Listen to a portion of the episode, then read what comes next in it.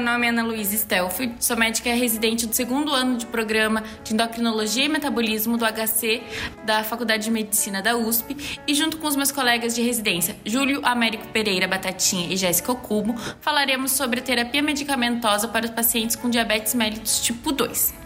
Antes de explorarmos cada droga, devemos ressaltar que, com um arsenal diverso de medicações antidiabéticas, não existe fórmula única para a escolha terapêutica. Devemos levar em consideração diversos aspectos para adequar a melhor terapia para cada paciente, num tratamento individualizado. Os aspectos a serem levados em conta são comorbidades dos pacientes, risco de hipoglicemia, efeito das medicações no peso, efeitos colaterais de cada droga e custo e as preferências do paciente. Começaremos pela metformina, por ser uma droga efetiva, segura, barata, que no Brasil é disponível no SUS e na farmácia popular. E é a terapia farmacológica inicial recomendada pela American Diabetes Association, a ADA é uma droga de, da classe das biguanidas que reduz a produção de glicose hepática por inibir a gluconeogênese, aumenta a sensibilidade insulínica periférica do músculo esquelético e aumenta também o hormônio incretínico GLP-1. Entre seus benefícios, tem um potencial de pequena perda ponderal, redução da mortalidade cardiovascular em pacientes com pré-diabetes, ele evita a progressão para diabetes e não leva à hipoglicemia. A dose máxima recomendada é de 3 comprimidos de 850 mg ao dia, em geral com uso logo após as principais refeições. Existe a formulação de liberação lenta, nesse caso a dose máxima é de 1000 mg duas vezes ao dia. Essa dose precisa de correção para a função renal. Uma complicação grave, entretanto rara, da metformina é a acidose lática. Por esse temor, as contraindicações à medicação são justamente situações em que esse risco está aumentado: doença renal crônica avançada, doença hepática grave, insuficiência cardíaca descompensada e alcoolismo. Em internações hospitalares ou antes de procedimentos contrastados, devemos suspender o seu uso temporariamente. Seu principal efeito colateral são sintomas gastrointestinais, incluindo náuseas, diarreia, anorexia, desconforto abdominal e eructações. Uma forma de minimizar tais efeitos é introduzir a medicação de forma gradual. Outra opção é trocar a formulação habitual pela XR, que no Brasil também está disponível na farmácia popular. Um efeito colateral menos comum é a deficiência de B12. Olá a todos, aqui é o Júlio. Eu vou começar falando sobre associação de drogas. Antes de falar sobre associação, a gente tem que parar para pensar quando que se associa outra droga ao tratamento do diabetes. Vale lembrar que para cada paciente a gente vai ter um alvo glicêmico individualizado e que no geral a hemoglobina glicada se encontra 1,5% acima desse alvo proposto para o paciente, aí sim a gente pensa em entrar com uma segunda medicação. É, a gente sabe que de modo geral associar outra droga à metformina, que é a medicação de primeira escolha, dificilmente vai conseguir diminuir a glicemia aplicada em mais de 1%. Daí esse valor de 1,5% ser bastante seguro para associar uma segunda medicação.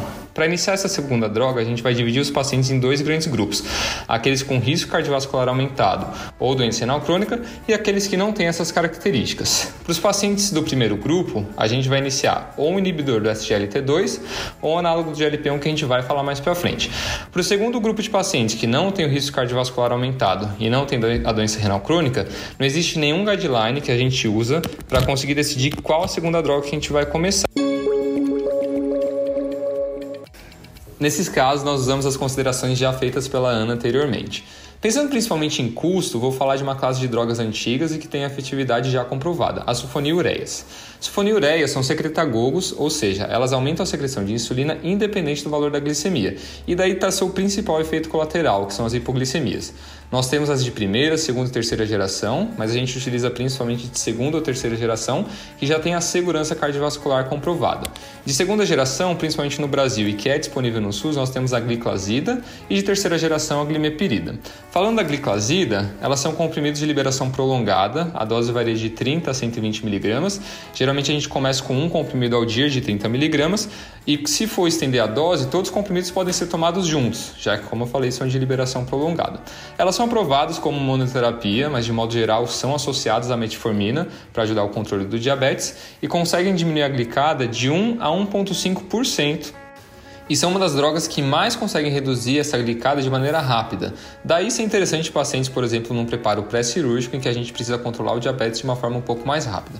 Como contraindicação, temos a gestação e muito cuidado naqueles pacientes com doença renal crônica, devemos fazer o ajuste da dose para o clearance renal. E essas drogas conseguem eventualmente diminuir a necessidade de insulina. De efeitos colaterais, então, principalmente a hipoglicemia, mas também o ganho de peso. Oi, pessoal! Aqui é a Jéssica. Eu vou falar agora sobre outra classe de antidiabéticos orais mais tradicionais que pode ser utilizada.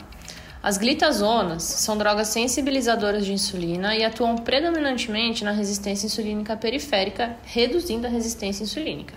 Em teoria, como elas melhoram o desempenho da insulina endógena sem necessariamente aumentar sua secreção, as glitazonas teriam o potencial de preservar a célula beta. Elas podem reduzir a hemoglobina glicada em 1 a 1,4% na média e podem também melhorar o perfil lipídico e reduzir a deposição de gordura hepática. No momento, a droga disponível no mercado que nós temos aqui no Brasil é a pioglitazona, cuja dose diária varia de 15 a 45 mg por dia em tomada única, e uma das vantagens é que não tem necessidade de ajuste para a função renal. Outra vantagem é que essas drogas não têm associação com hipoglicemia e tem a vantagem de ser uma droga cujo custo não é elevado aqui no Brasil. A rosiglitazona era uma outra droga dessa classe que foi retirada do mercado no Brasil e na Europa depois que uma revisão sistemática, um estudo grande, evidenciou um aumento do risco de doença cardiovascular com seu uso. Por outro lado, os estudos com a pioglitazona não confirmaram aumento de morte cardiovascular porém houve um aumento no número de internações por insuficiência cardíaca. Então, os possíveis eventos adversos são retenção hídrica e ganho de peso, com aumento do risco de insuficiência cardíaca e de fraturas. Então, são efeitos colaterais que nós temos que ficar atentos como médicos quando usamos com pacientes que têm essas comorbidades. Essa droga também é contraindicada em pacientes que estão gestantes. Agora falaremos sobre as novas classes de antidiabéticos orais. Então, inicialmente, para um melhor entendimento, vale a pena explicarmos o que é o efeito incretínico. As incretinas são hormônios que aumentam a secreção de insulina de maneira dependente da glicose que é absorvida pelo intestino. Um dos principais hormônios que tem efeito incretínico é o GLP-1, que é justamente o responsável pela maior redução de glicemia verificada após a ingestão oral de glicose. Por exemplo, Caso essa mesma quantidade de glicose fosse infundida na veia, não haveria a mesma liberação de insulina. Então, baseando-se nesse mecanismo, existem medicamentos que agem sobre esse sistema, e a primeira família de medicamentos que comentaremos são os inibidores da enzima dipeptidilpeptidase 4, ou DPP4. O GLP-1, que é esse hormônio que eu comentei, ele é inativado por essa enzima, pela DPP4, portanto a sua meia-vida média é extremamente curta. Então, inibir a ação dessa enzima aumenta os níveis de GLP-1 ativo e, consequentemente, a liberação de insulina. Além disso, reduz a velocidade de esvaziamento gástrico e inibe também a secreção de glucagon. Uma das vantagens dessas drogas é que, como o aumento da liberação de insulina depende dos níveis de glicose, há um risco muito diminuído de hipoglicemia. Bom, então os inibidores de DPP-4 são conhecidos como gliptinas. Alguns exemplos dessas drogas são citagliptina, vildagliptina, saxagliptina, linagliptina e alogliptina. Em monoterapia, eles podem promover uma redução da hemoglobina glicada em 0,6 a 0,8%, mas esses medicamentos podem ser usados em associação com outras classes medicamentosas, como as, já foram, as, as que já foram mencionadas anteriormente, e inclusive com insulina. As sociedades europeia e americana de diabetes manifestaram-se favoráveis à combinação de gliptina com insulina basal como estratégia de, de tratamento do diabetes mellitus do tipo 2. Importante, essas drogas podem ser utilizadas em pacientes com insuficiência renal grave com ajuste de dose, exceto a linagliptina, que inclusive não precisa de ajuste de dose. Em relação aos efeitos colaterais, elas não causam hipoglicemia e são drogas neutras em relação ao peso. Mas elas podem causar em alguns pacientes dores articulares, que pode ter um espectro variável de apresentação, desde um quadro leve até quadros que podem ser incapacitantes. Outro aspecto importante é que alguns estudos mostraram que a saxagliptina e a alogliptina foram associadas a um maior risco de insuficiência cardíaca principalmente nos pacientes que já têm insuficiência cardíaca pré-existente ou algum grau de disfunção renal. Portanto, nesses pacientes deve-se ter atenção especial com o uso dessas drogas. Uma ressalva é que o custo dessas drogas ainda é elevado no Brasil e elas ainda não estão disponíveis no SUS. Falarei agora sobre os peptídeos similares do glucagon, os análogos de GLP-1. Eles tendem a ser a primeira escolha na terapia injetável em relação à insulina naqueles pacientes que os antidiabéticos orais não conseguiram controlar a glicada. Em relação à insulina inicialmente, eles têm uma eficácia similar ou até melhor, eles causam menos hipoglicemia. E existem diversos análogos no mercado, eu vou falar principalmente sobre a liraglutida, semaglutida e dulaglutida, porque essas drogas mostraram um benefício cardiovascular claro. Então, para aqueles pacientes com risco cardiovascular aumentado, diminui eventos como infarto, AVC e morte cardiovascular, e tem benefício também para os pacientes com doença renal crônica. Portanto, a ADA recomenda para os pacientes com alto risco cardiovascular ou doença renal crônica os análogos de GLP-1 como primeira escolha, independente do nível de glicada. Então, a gente não precisa necessariamente estar com a metformina, apesar de, claro, ser sempre uma droga de primeira escolha, para iniciar os análogos de GLP-1. Outro perfil de paciente que se beneficia bastante dessa classe de drogas são os pacientes com obesidade. Lembrando que os análogos de GLP-1 eles diminuem o esvaziamento gástrico aumentando a saciedade e também reduzem o apetite por ação central no hipotálamo. Então, ele é autorizado como tratamento on-label para obesidade. De principais efeitos colaterais, temos a náusea, vômitos e diarreia, mas esses sintomas tendem a cessar depois de 4 semanas do uso dessas drogas. E para os pacientes com doença renal crônica, não precisa de um ajuste de dose, mas deve-se ter mais cautela, porque nesses pacientes pode ter um risco aumentado de ter mais efeito colateral. Falarei agora da liraglutida. É, são injeções diárias, a dose varia de 0,6 a 1,8 miligramas Inicialmente, cada injeção equivale a 0,6 mg por dia e depois de uma semana a gente vai aumentando de 0,6 em 0,6 até a dose máxima de 1,8. É uma droga que não está autorizada para gestação. Ela consegue diminuir a hemoglobina glicada de 1 a 1,7%. Então é uma das drogas mais efetivas no controle glicêmico quando associada à metformina ou imunoterapia. A dulaglutida, por sua vez, a injeção é semanal, subcutânea. A dose alvo é de 1,5 mg por semana, mas a gente inicia com cada, cada injeção de 0,75 mg na semana e depois de 4 semanas a gente aumenta para a dose alvo de 1,5 mg. Doses maiores não estão autorizadas pela bula. E a semaglutida é, a dose também é semanal. Cada injeção equivale a 0,25 miligramas, a dose uma vez por semana, e a cada 4 semanas a gente aumenta de 0,25 em 0,25. Lembrando que nesse caso a dose mínima para o controle glicêmico é de 0,5 miligrama por semana e temos a dose máxima de 1 miligrama por semana. Também não é necessário ajuste para a função renal. Teoriza-se que essas drogas análogas de LP1 poderiam aumentar o risco de câncer medular de tireoide, mas isso só se viu em estudos animais, onde as células de tireoide sim têm receptores para análogos de LP1. Isso não foi visto em estudos com humanos. No entanto, ainda na bula, é contraindicado em pessoas com um antecedente pessoal ou familiar de câncer de medular de tireoide ou neoplasia endócrina múltipla tipo 2. A semaglutida foi associada a uma piora da retinopatia, mas isso provavelmente se deu ao rápido controle de hemoglobina glicada que essa droga proporciona. Então essa piora inicial não é progressiva e a longo prazo a gente espera uma proteção da retinopatia nos pacientes. Apesar de drogas bastante promissoras, o seu uso ainda é restrito devido ao preço, que varia entre 300 e 800 reais por mês. Por fim, chegamos à última classe dos novos antidiabéticos orais que abordaremos neste podcast: os inibidores do SGLT2, a classe das glifosinas. Seu mecanismo é inibir o cotransportador de sódio-glicose tipo 2 do túbulo contorcido proximal, levando a glucosúria por diminuição da reabsorção renal de glicose. Ela atua de forma independente da insulina, tem maior ação no período pós-prandial quando a glicemia sistêmica está mais elevada. Leva a perda ponderal de 1,8 a 2,5 kg e a uma redução de glicada de aproximadamente 0,8% em monoterapia.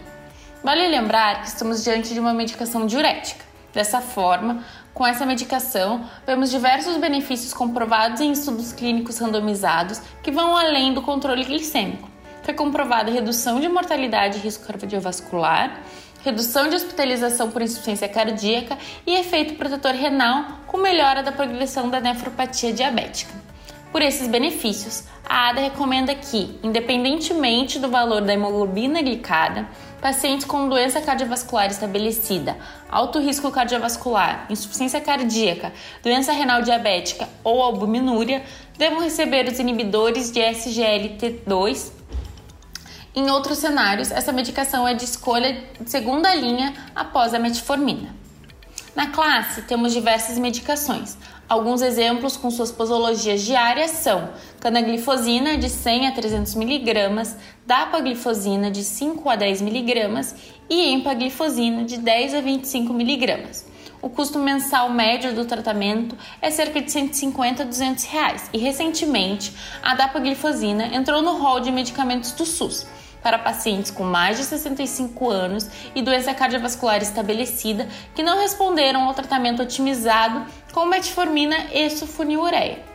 O seu uso preferencial é antes da primeira refeição do dia. As doses devem ser corrigidas em pacientes com clearance de creatinina reduzidos e suspensa em estágios mais avançados de doença renal. Os principais efeitos colaterais são infecção do trato urogenital, principalmente candidíase, e consequências da diurese osmótica e hipovolemia, como noctúria, poliúria, sede, hipotensão ou hipotensão postural, tontura e síncope. Um efeito colateral grave descrito é a cetoacidose diabética euglicêmica.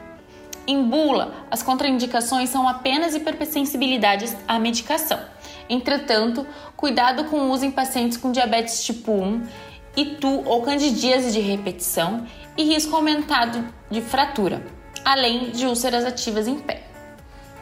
Antes da internação ou procedimento cirúrgico, a medicação deve ser suspensa temporariamente.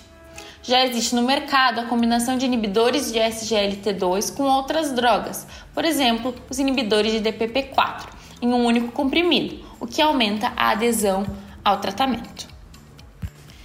Bom, então antes de terminarmos, vale lembrar de forma breve o papel da insulinoterapia, que tem a vantagem de ser efetiva quando outros agentes não são, e deve ser considerada como parte de qualquer regime combinado quando a hiperglicemia é severa, especialmente se há catabolismo, por exemplo, perda de peso ou cetose. É comum a prática de se iniciar a insulinoterapia para pacientes que apresentam hemoglobina glicada maior ou igual a 10% ou se o paciente tem sintomas de hiperglicemia, como por exemplo poliúria ou polidipsia. Mas assim que a glicotoxicidade se resolve, deve-se simplificar o esquema ou trocar para antidiabético oral assim que possível. Bom, pessoal, esse foi o nosso conteúdo de hoje. Esperamos que vocês tenham aproveitado. Obrigada e até a próxima.